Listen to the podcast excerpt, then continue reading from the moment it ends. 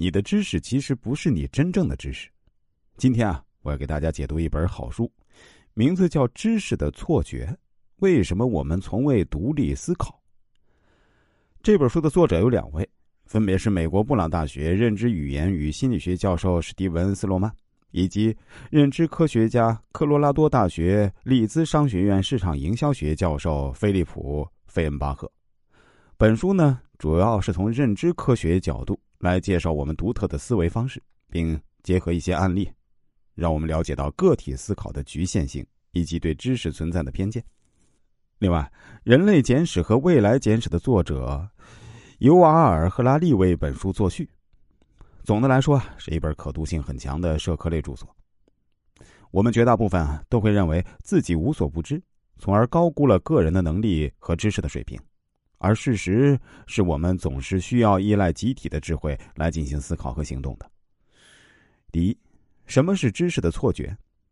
其实就是绝大多数人都认为自己无所不知，但事实上，个体对于世界和掌握的知识了解的很少，但我们意识不到。而且这是个普遍现象，只有少数个体才会意识到自身知识的不足。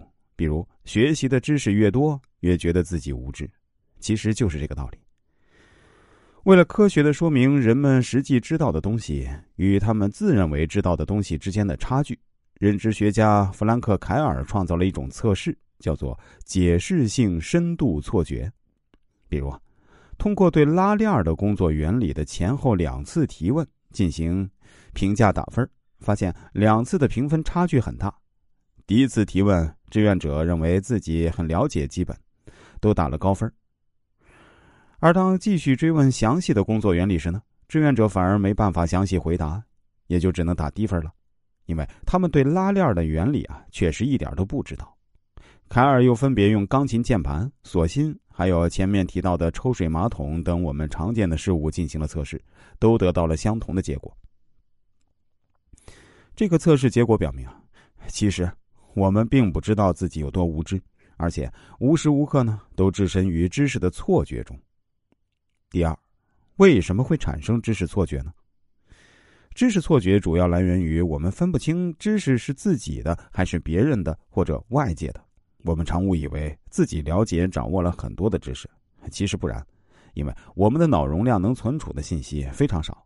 虽然每时每刻都有信息发送到大脑，但因为大脑的运作模式，为了节约容量，一方面会选择性接收部分信息，另外一方面呢，接收的信息啊，真正能成为长时间记忆存储下来的少之又少。所以啊，即便是有意识的去记忆，仍旧是有限的。